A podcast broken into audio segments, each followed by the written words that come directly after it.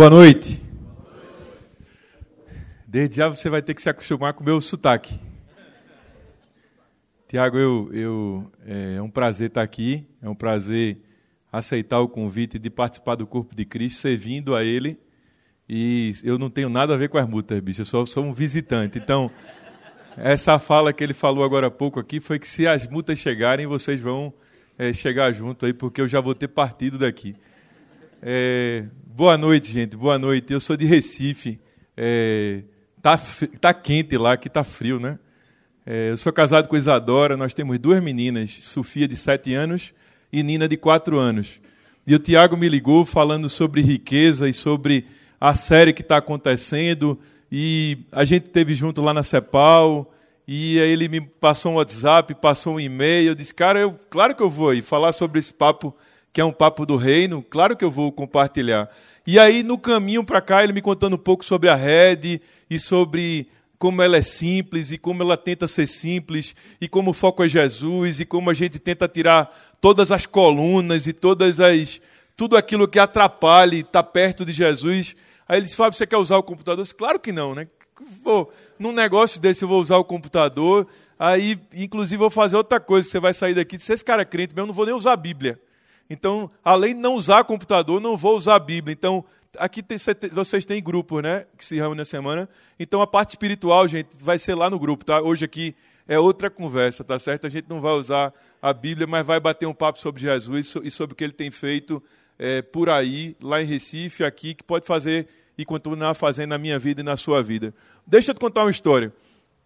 Eu. Quem daqui participa. É como chama aqui? Grupo familiar, pequeno grupo? Pequeno grupo. É, quem daqui participa de um pequeno grupo, levanta a mão, por favor. Que maravilha, que bênção, hein? O que é que rola no pequeno grupo aí? Opa! Já tem um, um guloso ali. Comida, falou. que mais? Música. Oração. Estudo. Comunhão que mais? Quem está solteiro vai tentar arrumar uma namorada? Hã? É mais ou menos isso que rola num grupo, num pequeno grupo, né? A gente, eu estudei no Palavra da Vida em Atibaia e fiz um mestrado e lá no Palavra da Vida eu vivi a cultura do grupão. E levei para Recife esse negócio de grupão, mas era só para ter um grupo na minha casa, não era um grupão. Só que a igreja local não controlava esse negócio, o negócio foi tomando proporção, proporção e virou realmente um grupão. Um grupão é 80 pessoas na tua sala. Gente dentro do banheiro, gente dentro do armário. Se abria a geladeira, tinha alguém que saía com a mão assim. Aquele rolo. Toda segunda-feira, 8 horas da noite, o negócio fervia lá em casa para os pentecostais e para os mais é, tradicionais a gente vivia uma comunhão muito saudável. Então tinha de tudo, absolutamente de tudo. Só que numa segunda-feira específica, além de rolar o grupão, estava rolando uma reunião de condomínio lá no prédio. Para aprovação de uma taxa extra, extra, extra, para arrumar a fachada. Só que parece que não foi uma, uma taxa muito bem construída politicamente, então estava dividido. Tinha gente que queria pagar taxa, tinha gente que queria pagar meia taxa, tinha gente que não queria pagar nada. E aí a síndica começou a ligar para todo mundo: vem, vem, vem, vem, vem. Quando eu cheguei na porta do salão de festa para a reunião do condomínio, quem está abrindo a porta do salão de festa é o meu vizinho de porta, seu Pedro. E o seu Pedro era do time que não paga a taxa. Então ele abria e dizia: não paga a taxa, não, viu? Não paga a taxa. Era o lobby. Não paga a taxa, não, não paga. Só que quando eu cheguei, quando eu abri, ele disse: Fábio, o que, é que você está fazendo aqui? Eu disse: a taxa. Não, mas hoje tem o seu grupão lá na sua casa. Eu disse, se o senhor sabe que lá em casa tem um grupão, sei, quer que eu diga o que acontece? Eu disse, oh, diga, seu Pedro. Aí ele começou a dizer exatamente o que vocês falaram aqui há pouco.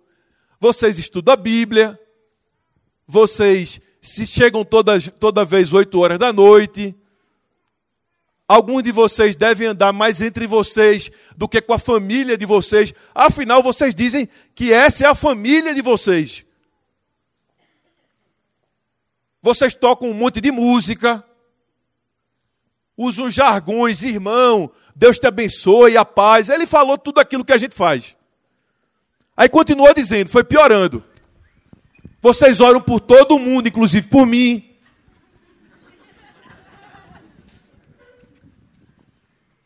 Vocês comem muito. Um leva um cachorro quente, outro leva um sorvete, outro leva um pastelão e etc, etc, etc. Ele foi descrevendo, quando ele continuou descrevendo, exatamente como você descreveu agora, a vontade que dá qual é? Quando que o senhor vai lá em casa? Aí ele, com aquele olhar fulminante, disse: Nunca! Fiquei parado na porta do salão de festa, enquanto o papo da gente rolava, alguém entrava e ele dizia: Não pague a taxa, não, viu? E voltava para conversar comigo. Não pague a taxa, não, e voltava para conversar comigo. Eu disse: Pedro, qual que é o problema da minha casa? Eu disse, Fábio, o problema da casa de vocês é que não é um, o início nem o fim. O grupo de vocês se resume àquilo: início, meio e fim. Vocês não estão preocupados com justiça, com cidadania, com compaixão, generosidade. Vocês não são militantes da paz, vocês não são pacificadores. Vocês são crentes. Inclusive, Fábio, eu posso fazer duas observações. Seu Pedro é melhor não, né?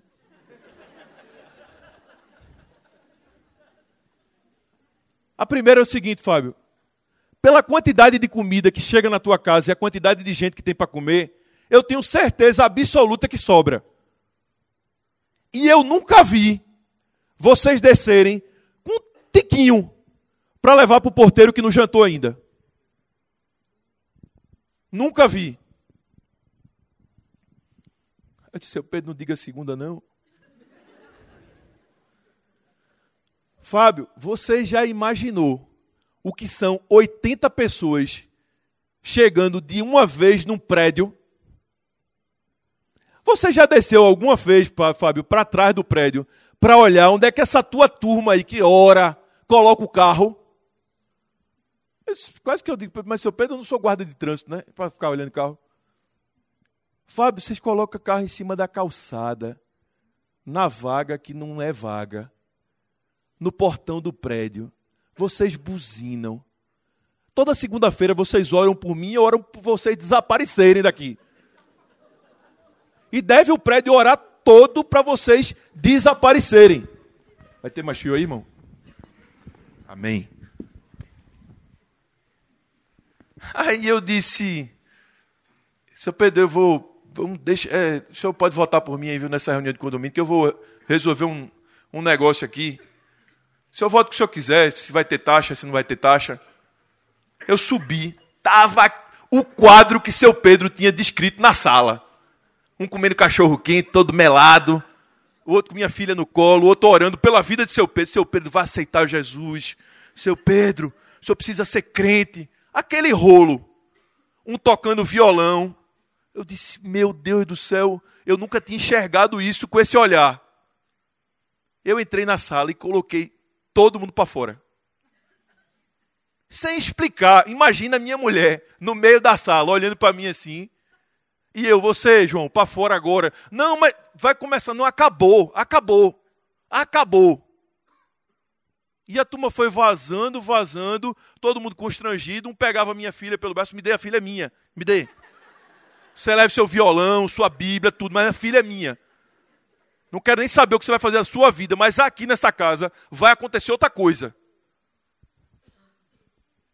A turma da igreja me achava o super-homem. Afinal, eu falava enquanto de casais, enquanto de jovens, enquanto sem jovens, enquanto de idoso, enquanto sem idoso, gente casada, gente separada. Aonde estava o cara que fala bem na igreja, vai lá falar, né? Todo mundo achava a gente o super-homem. Afinal, eu conhecia um pouquinho de Bíblia, tinha feito um mestrado no seminário teológico respeitável. Todo mundo, vem, vem, vem, vem, vem. O meu vizinho de porta me achava um babaca. Um babaca. Quando a porta bateu, eu caí no choro profundo. Foi o choro com o maior peso da minha existência até hoje. Porque eu achava, do fundo do coração, que eu estava dedicando os melhores anos da minha vida a um negócio extremamente saudável, transformador e que gerasse um grande legado para a minha cidade e para a vida das pessoas. Mas o meu vizinho de porta, em algumas reuniões, já tinha matado a charada de que aquilo ali era nada, nada, nada. Eu me lembro que esse papo entre eu e minha mulher acabou mais ou menos meia-noite. Entre oito e meia-noite, eu dizia, ela não entendia, porque quem tinha ouvido o papo de seu Pedro era eu, ela não tinha vivido. Sabe aquele negócio que você vive, tenta contar para o outro, o outro não entende, diz que você agora é louco. Como é que pode? Você desce para uma reunião de condomínio e volta completamente maluco. E eu me lembro que Sadora disse assim: seu Pedro nem crente é, Fabinho. E eu me lembro que eu gritei na sala dela: ele é mais crente que a gente. O que ele está pedindo são respostas para a quantidade de perguntas que a sociedade tem. E o Evangelho responde, mas a gente não.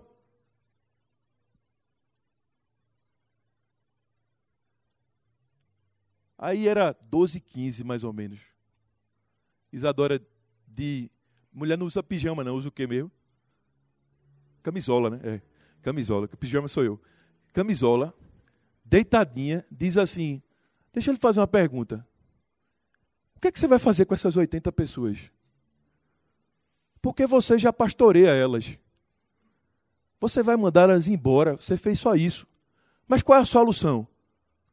Você decidiu acabar. Mas para acabar precisa começar alguma coisa. E o que é alguma coisa? Por que, que esse negócio não começa de um novo jeito? Só que ela deitou e dormiu. E eu fiquei olhando para ela assim. Ei, novo jeito. Madrugada, madrugada, madrugada, e Bíblia, e, e, e, e ouve louvor, e pego minhas pastas, vou estudar o que eu tinha vivido, porque para eu chegar até ali eu tive uma caminhada, né? O que a gente está construindo é fruto de uma caminhada. E eu, tava, eu ficava olhando para minhas coisas, dizendo: aonde foi que eu me perdi? Qual foi a porta errada que eu entrei e peguei nesse beco um negócio chamado religião e não o evangelho. Eu me perdi. Só que o problema não é eu ter me perdido, o problema é que está faltando agora o milho para voltar. Eu não sei voltar. O problema não é se perder, o problema é como é que a gente volta. Seis horas da manhã, eu parecia um zumbi. Estou eu na cozinha sentado entre Isadora você já acordou? Eu disse, eu não dormi. Essa eu também não dormi bem, não. Eu disse, mentira, você estava roncando, rolando. Eu fiquei olhando para você. Você falou um negócio novo jeito e pá. Eu disse, olha, Isadora, o negócio é o seguinte: chama o povo. Todo. Mas a gente vai fazer o que? Chama o povo. Imagina a quantidade de gente que deu na terça-feira. Porque foi o cara que foi botado para fora, foi o curioso, foi aquele que nunca ia, que dizia agora, rapaz, esse negócio agora rolou uma coisa. Aí agora todo mundo vai, né? Lotado, lotado. Cada vez que alguém descia do elevador no hall, porta com porta, seu Pedro olhava assim e dizia: Esse cara enlouqueceu. Ele agora vai fazer segunda e terça. Eu dei uma porrada nele, ele pirou para pior. O povo entrou, sentou, tal e todo mundo sentava no mesmo lugar, porque é o formato antigo, sabe? Todo mundo sentou no mesmo lugar e disse: Olha que negócio de idiota. Nem eles estão sabendo que eles sentam há cinco anos no mesmo lugar. E já estavam prontos para começar o esquema igual. Eu disse, gente, assim, exatamente como o Tiago fez agora. Gente, nós temos hoje um palestrante sensacional para vocês ouvirem sensacional. Ele vai trazer uma palavra de exortação, de amor. Se você se sentir constrangido, é, é Jesus, tá, gente? Falando com você. Não adianta você se perguntar qual a religião dele, qual não é, tal. Mas ele vem aqui falar para nós. E estava todo mundo sentado, olhando, pensando que eu tinha comprado a passagem de avião para alguém vir, ó. Aí eu da sala mesmo, seu Pedro, se o senhor é macho, Vem aqui agora contar aquela palavra lá de baixo. Seu Pedro entrou sem camisa.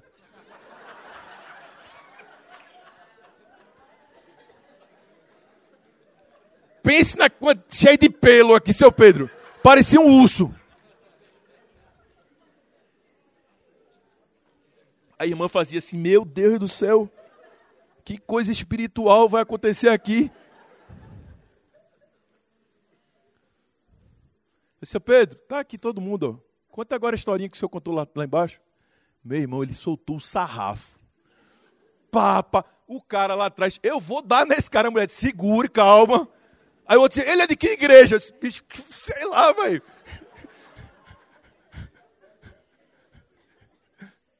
Pau, cacete, cacete, cacete. E a turma ficava todo mundo assim, ó. Só começou um a chorar, a outra chorar. O outro dizia, rapaz, esse cara tem razão, viu? Esse cara é sábio. Só faltou o seu Pedro, ore por nós. cacete, cacete, cacete. Todo mundo não sabia nem para onde ia. Seu Pedro, quando acabou, disse: Gente, agora eu estou indo embora. O problema é de Fábio. Tchau. Aí... E eu fiquei na sala, assim, olhando para a turma. Eu disse, galera, o negócio é o seguinte: essa porrada que vocês levaram agora, eu levei ontem. Então eu estou 24 horas de porrada na frente de vocês. É a única coisa que eu tenho diferente de vocês. Só que isso aqui não está valendo mais de nada, gente. Nada, nada, nada, nada, nada, nada, nada, nada. Esse cara ele está certo. Aí o pessoal quer saber o seguinte: e agora o que é que a gente faz? Porque os dormidos, quando acordam, querem saber o que é que a gente faz não tem a grana até o primeiro colocar 10 reais. Depois começa a vir 100, chave de carro, é, apartamento, o plano de saúde da sogra, vem tudo. Mas precisa o primeiro se levantar e dizer: vamos. Eu disse, gente, o negócio é o seguinte: vamos ter paciênciazinha aí. Existem duas cidades na Mata Sul de Pernambuco, chamado Barreiros e Palmares. A água acabou com tudo. Tudo. O que esse cara está falando? Será que não é para a gente, de vez de ser um grupo aqui, ser um grupo lá? Será que o que esse cara está dizendo é a gente ajudar esse povo? A gente tem um espírito generoso, espírito de ir lá, de estar tá perto, de abraçar. A quem puder dar alguma coisa, dá. Quem não puder dar, não dá. Mas ir para lá. Será que não é isso que esse cara está falando? Mas como é que a gente começa? Eu disse, alguém tem um computador? Aí o cara pegou um computador, eu escrevi um e-mail que perguntava assim: a gente entrou no site da Codecip, que é a área do governo do estado, para catástrofes e tragédias. Dizia que o principal item era colchões. Disse, por que a gente não pede colchões? Vamos escrever um e-mail. Eu escrevi um e-mail. Você é meu amigo, eu sou seu amigo. Se você confia em mim, eu confio em você. Eu queria lhe pedir 100 reais. Me dá aí teu grupo de e-mails, me dá teu grupo de e-mails, me dá teu grupo de e-mails. Outra turma foi todo mundo dando grupo de e-mail, grupo de e-mails. Quando chegou um negócio que já tinha dois mil e-mails para enviar, faltava uma coisa, uma conta.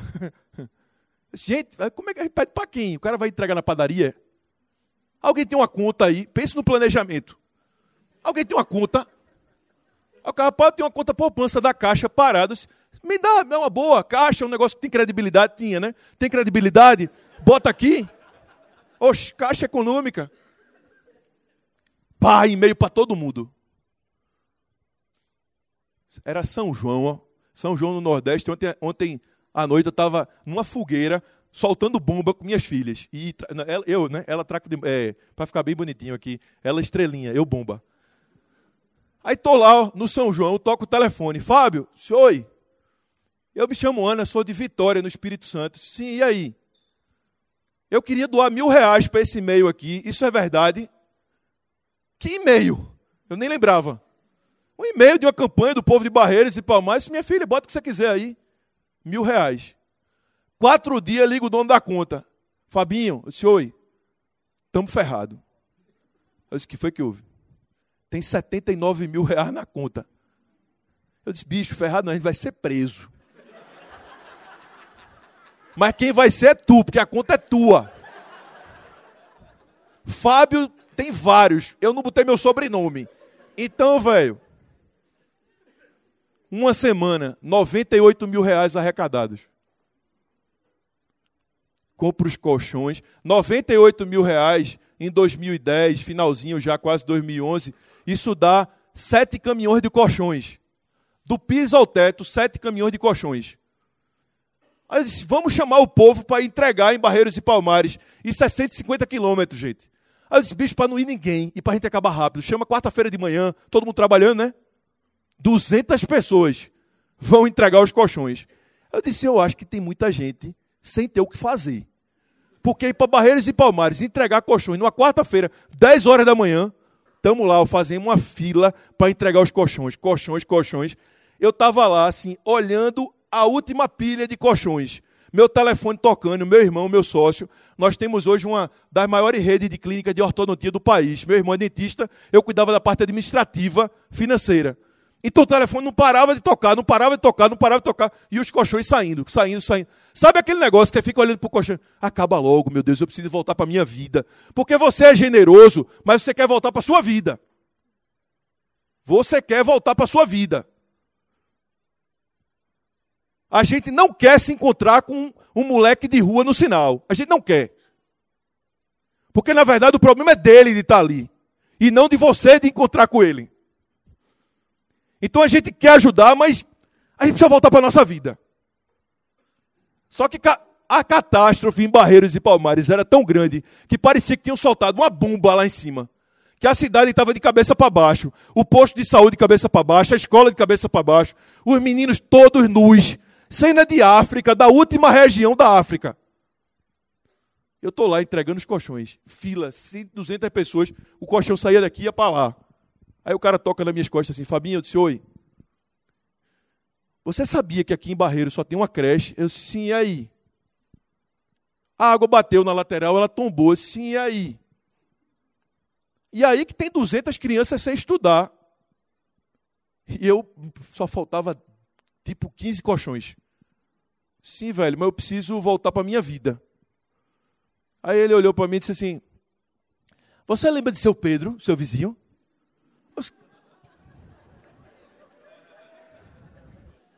Bicho, essa conversa de novo não. Seu Pedro não é crente, não, velho.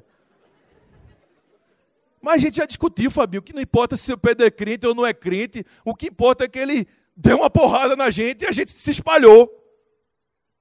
Eu disse: O que é que você quer fazer? E o colchão rolando, vice. O que é que você quer fazer? Não, a gente quer reformar a creche. Eu disse, bicho, a gente vai ser preso. A gente acabou de arrecadar 96 mil reais na conta poupança de um cara. Como é que ele vai declarar imposto de renda? Não, mas vamos fazer. O povo confia em você, confia na gente. E vamos, e vamos. Rapaz, eu, eu, Fábio, não vou fazer nada. Aí o cara disse: Não, vai fazer sim. Aí começa a te encurralar, né? Vai fazer sim. E vai fazer sim, vai fazer sim. Já já tinha um que ia gradear a creche, o outro que já tinha batido foto, o outro que sabia a necessidade da creche. E esse negócio, smartphone, é uma praga. Que já manda de lá os colchões sendo doados, uma prestação de contas pífia, e abrindo uma campanha para ajudar a creche Aurocine. 40 dias. 280 mil reais arrecadados. Eu disse, agora a gente se lascou, velho. 280 mil reais, esse cara agora, ele vai ser preso, que ele queira ou ele não queira. Nós vamos entregar a creche Aurocine para a cidade. 45 dias depois. Quando a gente chega para entregar, agora eu tinha um povo. Que eu andava com 300 pessoas. A Assembleia de Deus. Não dava para ter coxinha, tem que ter coxinhas. Aí a gente chega em Barreiros para entregar a creche no sábado de manhã. Quando a gente chega, a creche está toda fechada e está cheio de mãozinha de crianças pela lateral. Como se fosse um caminho que a gente tivesse que seguir. E a cena mais assim ridícula dessa caminhada de início de engajamento social e de tentar promover o evangelho da generosidade, é que minha filha de quatro anos na época foi, Sofia. Ela segurava na minha perna, sabe meu malvado favorito? Ela segurava na minha perna que ela não soltava. Porque ela nunca tinha visto uma cena daquela na vida. menino com remela, menino com cabelo sem arrumar, a, as casas todas viradas. É como se ela segurasse assim: pai, não me deixa aqui. E eu com uma grande vergonha, porque agora eu era o cara que conseguia mobilizar 250 mil reais. E a minha filha pagando na frente de todo mundo com medo. Segurava assim, eu puxava a perna, ela vinha. Eu puxava a perna, ela vinha. Sofia, calma, filha, papai não vai deixar você aqui. Pai, eu não posso me perder, pai, eu não posso me perder. A garotada de Barreiros toda olhando para ela. Quando a gente entra na creche, seguindo as mãozinhas, um amigo doou uma televisão de 50 polegadas de LED. Barreiros nunca tinha visto uma televisão de 50 polegadas de LED. A gestora da creche fez uma parceria com alguém que agora dava o Guaraná e a pipoca. E todo sábado ela abria a creche para ser o cinema de Barreiros. Só que de vez de ter 200 crianças no chão sentadas, tinham quase 500. Porque alguém levou o vizinho, que levou o amigo, que levou o primo, que levou, que levou, que levou. O filme que estava passando, Pirata, era o filme Rio da Disney. Quando eu entrei e vi aquela cena, a galera que estava com a gente começou a chorar. Só que a primeira coisa que eu senti falta foi: cadê Sofia? Minha mulher vai me matar porque eu perdi a menina. Sofia estava sentada lá na frente, segurando a mão da menina de Barreiros, assistindo o filme Rio Pirata. Duas semanas atrás, ela havia visto o filme num cinema em Recife, na telona. Naquele momento eu descobri o que se chama bem comum.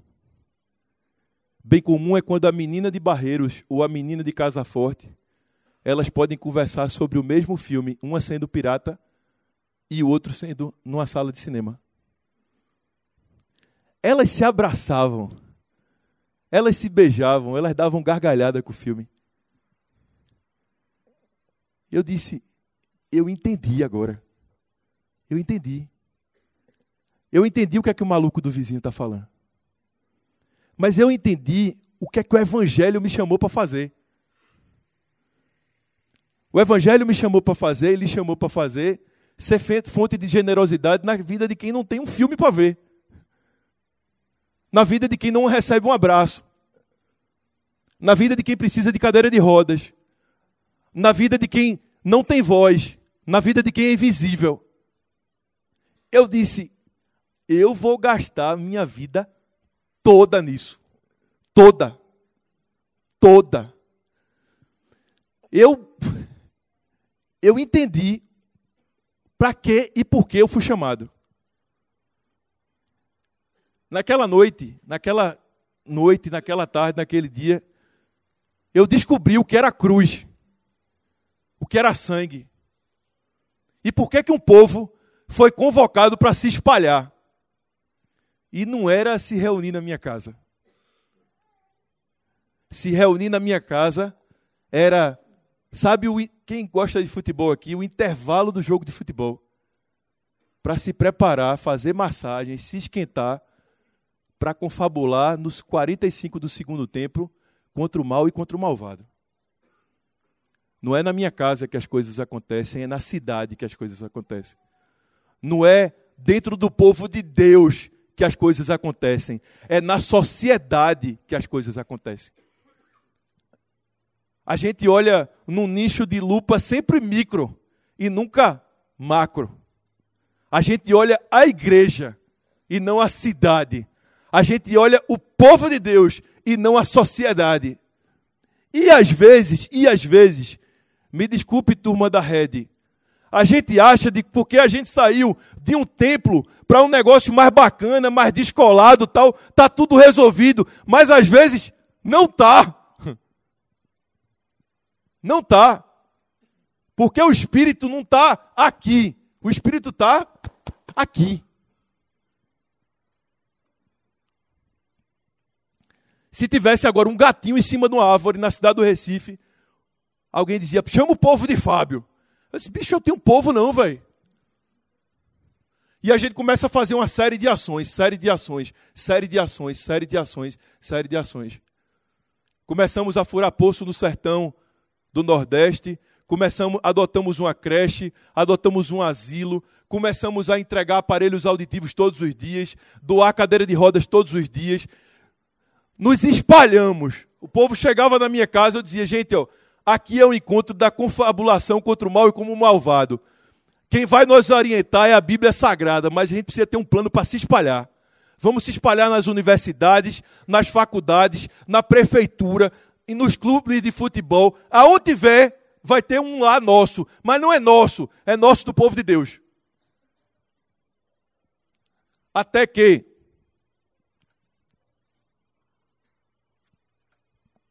um cara doa 30 cadeiras de rodas para o novo jeito doar.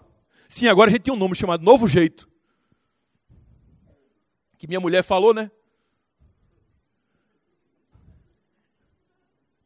Aí, a gente começa a doar cadeira de rodas, porque um cara nos doou 30 cadeiras de rodas. Era assim agora, se o cara quisesse uma camisa para doar, doa para esse povo, que esse povo sabe onde chega. A gente não acredita mais no Estado. A gente não acredita mais no poder público. A gente acredita nesse povo. Chama esse povo, que esse povo vai entregar. Aí o cara entregou 30 cadeiras de rodas. Eu me lembro como se fosse hoje. Chegou um e-mail. Nós queremos entregar, doar 30 cadeiras de rodas para vocês. Eu escrevi para o cara, eu mesmo. Para fazer o quê?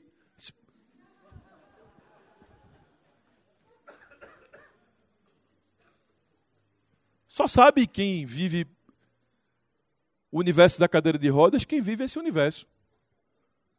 Esse universo é invisível para mim e para você. Só que na cidade do Recife existem 60 mil pessoas esperando uma cadeira de rodas.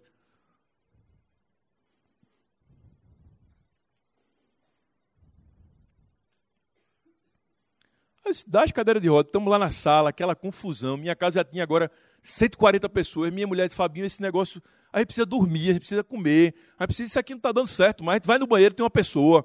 É, acaba esse negócio aqui em casa. Eu disse, Adora, eu não sei como é que acabar. Eu cheguei na reunião, disse, gente, minha mulher está querendo acabar esse aqui negócio aqui em casa. Eu também estou, não estou mais aguentando. Você vive toda hora aqui. A, a, casa minha de seu Pedro já é a mesma coisa, mas não dá. A gente acabou de receber 30 cadeiras de rodas. O que é que a gente faz? Aí o cara disse, isso era 2011, dois, meio de 2011, finalzinho de 2011. O cara disse, rapaz, precisa entrar nas redes sociais. Aí eu disse, rede o quê? Redes sociais. E como é que a gente entra? Disse, não, vamos fazer o seguinte: vamos fazer uma campanha pelo Twitter. A cada 100 seguidores, a gente doa uma cadeira de rodas para quem precisa. Eu disse, bicho, isso é espiritismo, velho. O cara vai, tu dá a cadeira. Não, é para a gente fazer a rede crescer. E vamos sair da tua casa. Vamos chamar todo mundo da cidade. Aí disse, bota aí, tentaram arroba novo jeito. Só que arroba novo jeito é uma banda de pagode muito ruim. Aí botou arroba o novo jeito, vai. E a turma achava no início que a gente era dono de uma empresa de cadeira de rodas, que queria o Twitter do cara. Aí quando o negócio começou a crescer, crescer, crescer, crescer, a gente doar a cadeira de rodas e entregar, doar a cadeira de rodas e entregar, doar a cadeira de rodas e entregar. Até que eu estou botando gasolina no carro para ir buscar as meninas na escola, 11h30 da manhã, toca meu telefone, quando eu pego, cheio de número assim estranho, eu disse, rapaz, é alguém do presídio. Será que é a campanha do dinheiro que o cara pegou, bicho, a gente tem alguém no presídio falando com a gente? Aí o cara, Fábio, sou eu. Daniel Alves. Eu disse, quem? Daniel Alves. Sim, eu sou Fábio Silva. E aí? Não, Fábio, eu jogo na seleção, eu jogo no Barcelona. Eu disse, bom, bicho, que massa. E aí? Aí ele disse, rapaz, eu estou acompanhando essa campanha da cadeira de rodas aqui me marcaram, retuitei e tal. Como é que eu faço para ajudar? Assim, bicho, tu joga no Barcelona, né? Na, na, seleção. Claro que tu pode ajudar. Aí eu disse, rapaz, o que é que eu peço para Daniel Alves, né? Primeiro eu fiquei lembrando assim, quem é Daniel Alves? Senhor, Daniel Alves. Joga de que posição? Aí eu, pô, Daniel Alves, já sei quem é o cara. Amigo, vê só. Eu disse, pedir coisa para esse cara toda hora, né? Afinal, ele é Daniel Alves. Eu disse, amigo, deixa eu te fazer uma pergunta. Pense no cara preparado, Fábio. Teu celular filma? O cara é Daniel Alves.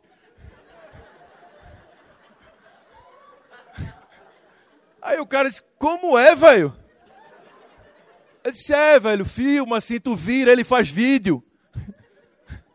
Tem um cara lá em Recife que é um folclórico jogador de futebol chamado Carlinhos Bala. Na hora, Daniel Alves disse assim: Ô Fábio, tu tá pensando que eu sou Carlinhos Bala? É? Eu disse: Não, bicho, tu é Daniel Alves. Eu disse: O que é que tu queres? Disse, Rapaz, eu quero um vídeo. Tu filma no teu celular. E eu tentando explicar para ele pelo telefone como é que fazia um vídeo pelo celular. Aí quando eu expliquei, ele disse: Peraí, Fábio, o Barcelona tem uma TV. Claro, rapaz, uma TV é o que a gente precisa. Esse cara mandou um vídeo dele no centro de treinamento do Barcelona, com a camisa do Barcelona, autografado, dizendo que estava mandando essa camisa para fazer um leilão e virar cadeira de rodas. A camisa do cara virou 74 cadeiras de rodas. Eu disse, rapaz, agora é ser Robin Hood o negócio. É tirar dinheiro de rico para dar para pobre. Não vão nem perceber. Começamos, bicho, tirando dinheiro de todo. Tem quanto tempo ainda, Tiago? Não, meia-noite? 20 minutos. E aí o negócio foi, foi, foi, foi. E agora, de vez de trabalhar, eu estava dentro da favela, eu estava na África, eu estava metido dentro de presídio, o cara tinha sido preso, eu estava na frente, rapaz, você tem advogado. Pense no rolo a minha vida. E minha mulher disse: esse cara enlouqueceu. E os amigos dizendo, eu chegava numa mesa, o cara puxava um vinho, eu disse, quanto custa esse vinho, bicho? Aí o cara, 200 reais. Rapaz, 200 reais é quatro crianças lá na creche. Não vamos tomar não, me dá os 200. Aquela confusão momentânea que você passa quando você mergulha num universo que não é o seu universo. Você pira. Você pira completamente. Aí, eu sei que, só para vocês entenderem o universo que eu me meti, eu estou lá na reunião com todo o conselho da empresa. Aí toca meu telefone. Fabinho, senhor, oi. A gente está aqui na comunidade do Coque. É a pior comunidade de Recife, uma das piores do Nordeste. Assim, e aí? Não, a gente tem uma história aqui que a gente queria que tu vivesse. Eu, tá bom, estou chegando já. Desligo, olho para meu irmão, ele do outro lado da mesa. Cara, eu tenho que sair. Sim, mas tem reunião, esse povo todo. Mano, eu volto em 10 minutos, bicho. Não, Fabinho, a última vez que tu dissesse que voltava em 10 minutos, levasse dois dias. Tu não vai voltar? Não, vai voltar, eu chego já. Peguei meu carro, fui lá. Cheguei lá, o cara, com a equipe dele de voluntários, estava na frente de um barraco, segurando a cadeira de rodas. Eu disse, qual é a boa, velho? Por que, que vocês não entregaram a cadeira de rodas? Não, porque a gente quer que você entregue. Aí eu, quando entrei, tinha uma porta e uma senhora deitada em cima da porta. E eu percebi que era uma porta porque a maçaneta da porta estava entre a costela e o braço. Aí eu disse, aquilo é a cama dela. Aí eu fui me aproximando, me aproximando, segurando a cadeira de rodas. Eu percebi que ela me via, me mirava, mas não me via. Aí eu fui chegando, chegando, eu disse, como é o nome da senhora? Essa dona Carmen. A senhora tem quantos anos? 62. A senhora está há quanto tempo em cima dessa porta-cama aí? Dez anos. Eu disse, quanto? Dez anos. Ô, dona Carmen, qual foi a última vez que a senhora foi lá fora? Não, meu filho, há uns nove mais ou menos. Eu acho que a gente tinha uma cadeira de plástico. Meus filhos colocaram em cima, só que essa cadeira de plástico rachou no meio. A partir daí eu estou aqui em cima. Eu disse, não é possível, porque é 2014, Recife, Pernambuco, Brasil, não é possível. Não é possível. Aí eu disse, dona Carmen, deixa eu fazer uma pergunta. Bem pertinho dela, assim. Quais são os seus sonhos? Qual é o sonho de uma pessoa que está 10 anos em cima de uma porta-cama? Qual é o sonho de uma pessoa que eu entrei no barraco dela e no canto estava cheio de folhetinho evangelístico, tinha 90 e ninguém até hoje arrumou uma cadeira de roda para ela? Qual é o sonho dela? Já tinha orado dela do dedão ao fio de cabelo. E uma cadeira de rodas custa 380 reais. Ela disse assim: Meu filho, eu tenho dois sonhos. Dois. Eu, na hora, o Fábio do grupão disse assim: Malandra. Porque de vez de ter um, ela tem dois sonhos. É assim que a gente pensa. É assim que a gente pensa. A gente precisa ser honesto e dizer que é assim que a gente pensa. Esse meu filho, meu primeiro sonho é ganhar uma cadeira de rodas. Só que ela estava aqui, eu estava aqui. A cadeira de rodas estava aqui. Eu disse, Dona a senhora não enxerga, não? Eu disse, não, meu filho, eu sou diabética e a, a diabetes me cegou. Só que quando a gente tirou o lençol de cima da perna dela aqui, para colocar ela em cima da cadeira de rodas, as duas pernas haviam sido amputadas também por causa da diabetes. Isso, isso não é vida, isso. Onde é que eu estava? Onde é que estava o povo de Deus? Onde é que estava o povo do meu grupo? A gente pegou ela, colocou ela em cima da cadeira para bater uma foto, para postar nas redes sociais, prestar conta. Aí eu viro para ela e digo: Dona Carmen, a senhora me disse que tinha dois sonhos. Qual o segundo? Aí disse, tomar sorvete. Diet. Eu nunca tomei sorvete. Nunca. Eu disse: essa velhinha está de sacanagem. Ou eu mato ela ou eu me mato. Eu saí do barraco desesperado, desesperado. Porque 2014, gente com sonho de tomar sorvete, nunca tomou. E a gente está discutindo ainda quem é cristão, não é cristão. Como é que vai ser a, o batismo? Que papo é esse, gente? Que viagem. Como o seu Pedro falou, pela primeira vez eu me senti um ET diante daquela história. Eu disse, eu vou sair daqui, vou comprar o maior pacote de sorvete, pote de sorvete dessa cidade. Quando eu saí, o cara me segurou pelo braço, Sérgio. Ei, peraí, que foi que houve, Sérgio? Eu vou comprar o pote. Era isso que você queria? Eu disse, não. Eu queria que você testasse a rede de seguidores. Porque nós temos agora 9 mil seguidores. E no papo lá da casa era que nosso grupo ia ser mais do que a gente. Porque a gente hoje é um grupo, só que é um grupo que faz. A gente precisa deixar de ser um grupo que faz para ser um grupo da cidade. Esse DNA do evangelho não pode estar nesse grupo de 300, 400, porque isso não muda essa cidade. Isso precisa estar no cheiro da cidade. Isso precisa estar no piso da cidade. Então chegou a hora de ver se o povo quer viver essa mudança junto com a gente mesmo. Esse bicho não vai vir ninguém. Aí posta no Twitter, Dona Carmen, comunidade do Papelão, Coque. 62 anos, primeiro sonho recebeu uma cadeira de rodas. Postamos ela sentadinha. Segundo sonho, tomar sorvete diet. Nunca tomou. Quem realiza? E aí postamos o endereço. Eu peguei uma cadeira, sentei e disse, Sérgio, não vai acontecer nada. 18 minutos. Eu conheci a menina mais descabelada da vida. A gente estava na frente do barraco. Ela passou correndo assim, para lá, quase que ela bate naquela parede de lá, para pegar para cá, entendeu? Bicho, ela passou correndo, ela veio correndo e disse assim: Vocês são os caras que entregam cadeira de rodas? E a gente, gritando de longe, e a gente, chegou o sorvete. Ela entrou no barraco de Dona Carmen, pegou uma colher suja, deu a primeira colherada da vida de Dona Carmen de sorvete e colocou na boca o sorvete de ameixa diet.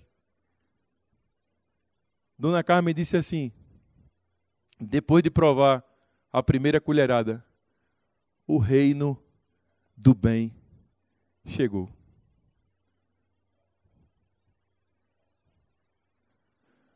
Eu descobri que no reino do bem tem gente que o sonho é tomar sorvete. Tem gente que quer estudar. Tem gente que quer sair da maca no hospital público, do chão, para ir para uma maca. Tem gente que quer um abraço. Esse negócio ficou tão grande, tão grande, tão grande. Eu não sei quantos seguidores nós temos hoje, mas eu sei que poucas organizações sociais têm a quantidade de voluntários que nós temos. Recife hoje, Recife hoje é a primeira cidade do país a ter um equipamento na rua, gravado. A nossa Avenida Paulista lá se chama Agamenon Magalhães. Na Agamenon Magalhães tem um hospital chamado Hospital Português, da mesma beneficência. Passam na frente desse hospital por dia 110 mil carros. Nessa mesma avenida, tem três equipamentos que medem. O impostômetro está lá nessa avenida. Tem um marcador de acidentes de trânsito. E tem um de morte de arma de fogo. Recife tem hoje o primeiro voluntariômetro do Brasil são sete metros de altura, que contabiliza nesse momento 490 mil horas de trabalho voluntário em um ano. Nós ganhamos no mês de março, finalzinho do mês de março, o prêmio da ONU como a cidade mais solidária do Brasil. Está acontecendo uma revolução silenciosa na cidade do Recife, que chegou aqui agora, porque eu estou olhando para você e estou vendo seu olhar, se perguntando assim: como que a gente faz para se levantar daqui para mudar o mundo? Eu estou no meu carro novamente e toca o telefone o presidente do Esporte Clube do Recife. Aí é time, viu, gente? Fábio, tudo bem? Tudo bem, presidente? Fábio, eu acabei de assumir como presidente. Eu disse, e aí? Você é torcedor do esporte? Eu disse, não, torcedor fajuto, presidente. Como é torcedor fajuto? Eu não vou a campo, presidente. E por que você não vai a campo, Fábio? Porque lugar de bandido é lugar de. Gente, campo é lugar de bandido. Recife morreu há um ano e meio atrás um jovem com uma privada na cabeça. Jogaram uma privada na cabeça de um jovem de 19 anos. Eu disse, presidente, olha a, a, a situação do futebol pernambucano, tem gente jogando privada. Disse, mas exatamente por isso que você está sendo convidado. Eu queria que você coordenasse o programa de paz do futebol de Pernambuco. Eu disse: Isso é doido, vão me matar. Aí fala: Mas você não é cristão, você não quer ir para o céu? Você morre e vai.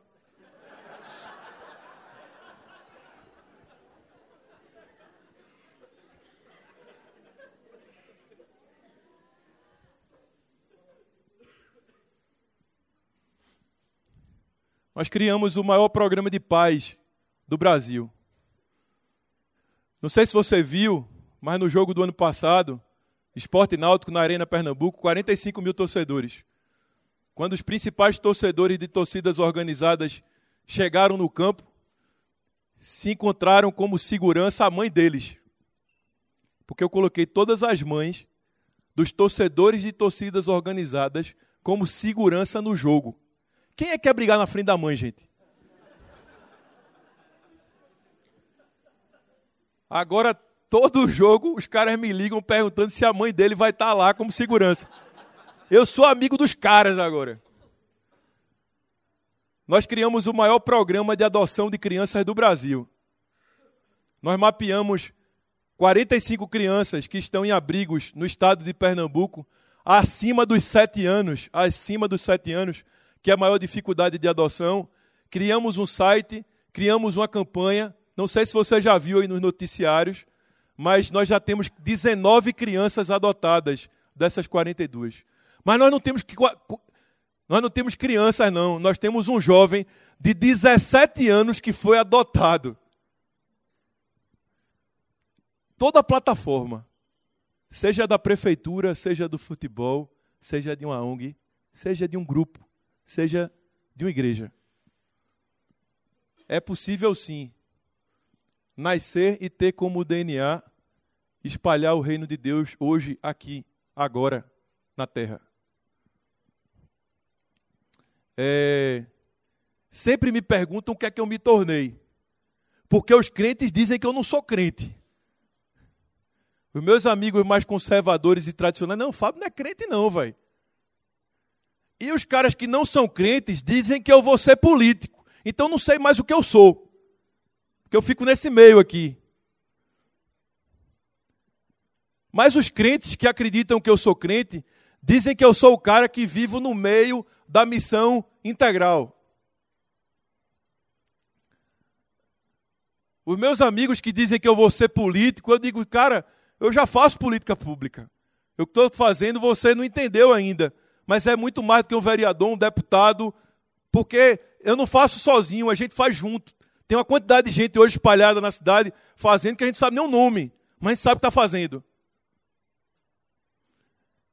E eu, profissionalmente, eu chegava no hotel e eu olhava para aquela fichinha de eu se hospedar, tinha ali profissão, não sabia o que colocar mais. Porque eu já não era mais empresário, eu estudei teologia, mas não virei o pastor. E a turma começou a dizer que eu sou um empreendedor social, que era para eu colocar isso lá. Só que eu sou o vizinho do seu Pedro. Eu sou casado com Isadora. Eu sou pai de Sofia e Nina. Eu sou cristão. Esse é o meu principal e único papel na sociedade. É ser cristão. O jeito de fazer é o jeito de fazer, mas eu sou cristão. Eu queria lhe convidar hoje à noite aqui, numa cidade um pouco mais fria do que a minha, mas com gente tão do bem como na minha, para se levantar e se espalhar. Parar de ficar se perguntando o que é e para que é, e de fato amar Jesus do fundo do coração. Do fundo do coração. Do fundo do coração. Semana passada, minha filha Sofia, de oito anos, a menina na escola perguntou para ela: Ô Sofia, o que é que teu pai faz? Porque teu pai tem programa no rádio, teu pai escreve no jornal, teu pai está em todo lugar fazendo barulho. Se tiver uma, uma, um caso de, de malvadeza na cidade, foi assim que a menina disse, de sete anos. Se tiver um caso de malvadeza na cidade, teu pai está lá. O que é que teu pai faz? A Sofia disse assim: meu pai é cristão. Meu pai é um cristão. Meu pai não vai ficar calado.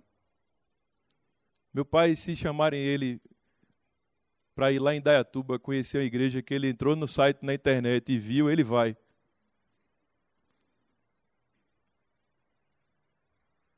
Meu pai é o cara que quando chega na cidade que ele não conhece, não sabe quem é aquele povo, ele diz assim: "Eu orei por vocês". Porque eu nunca pedi dinheiro nas minhas orações para ter grana para os projetos acontecerem. Deus sempre honrou. Mas eu sempre pedi gente. Eu digo, Deus manda a gente, Deus. Manda a gente apaixonada. Manda a gente que, quiser, que, que quer transformar suas cidades. Que quer ser a voz de quem não tem voz. Manda a gente que possa colocar o poder público na parede. Mas manda a gente, Pai, generoso, gracioso, gente que abrace, que acolha. Gente que não saia por aí dizendo eu sou crente, mas a cidade veja as marcas de Cristo na caminhada, na trajetória, na fala, no compartilhar e no dividir. É, eu oro a Deus por estar hoje aqui, hoje à noite aqui. Não oro a Deus porque a rede é uma igreja descolada. Eu oro a Deus porque eu tenho nessa noite o privilégio que poucos têm de estar olhando daqui e ver Quantos olhares Deus já tocou nessa noite aqui? Quantas cabeças estão se perguntando o que é que eu faço agora? Quantos corações estão já querendo sair do peito dizer: eu vou, eu vou me meter na saúde dessa cidade, eu vou me meter na educação dessa cidade, eu vou me meter, eu vou me meter, eu vou me meter. Toda vez que tiver alguém que passe uma fila do banco, eu vou dizer: epa, não, não, parou, acabou. Porque, finalizando, Tiago, finalizando, igreja, nós não estamos aqui por nós.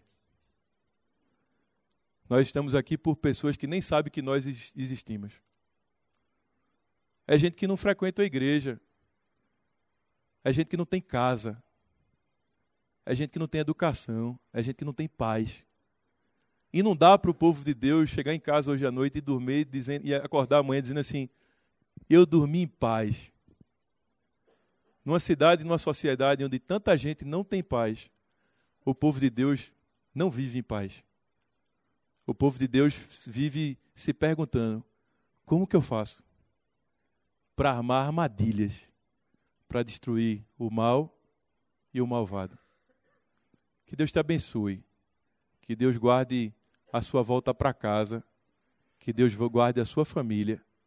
Mas que a sua família, a partir de hoje, passe a ser muito mais do que apenas sua esposa, suas filhas, que possa ser seu vizinho, que possa ser seu porteiro do prédio, que possa ser aquela pessoa lá do trabalho que é chata pra caramba, ninguém quer nem falar com ela. Mas que da sua mesa de trabalho comece a nascer um jardim que vai tocar na mesa dela. Porque quando você chegar, as pessoas vão dizer: havia muito barulho, e quando ele chegou, ela chegou, a paz chegou. Havia muita injustiça, mas quando ele chegou, ela chegou, a justiça chegou.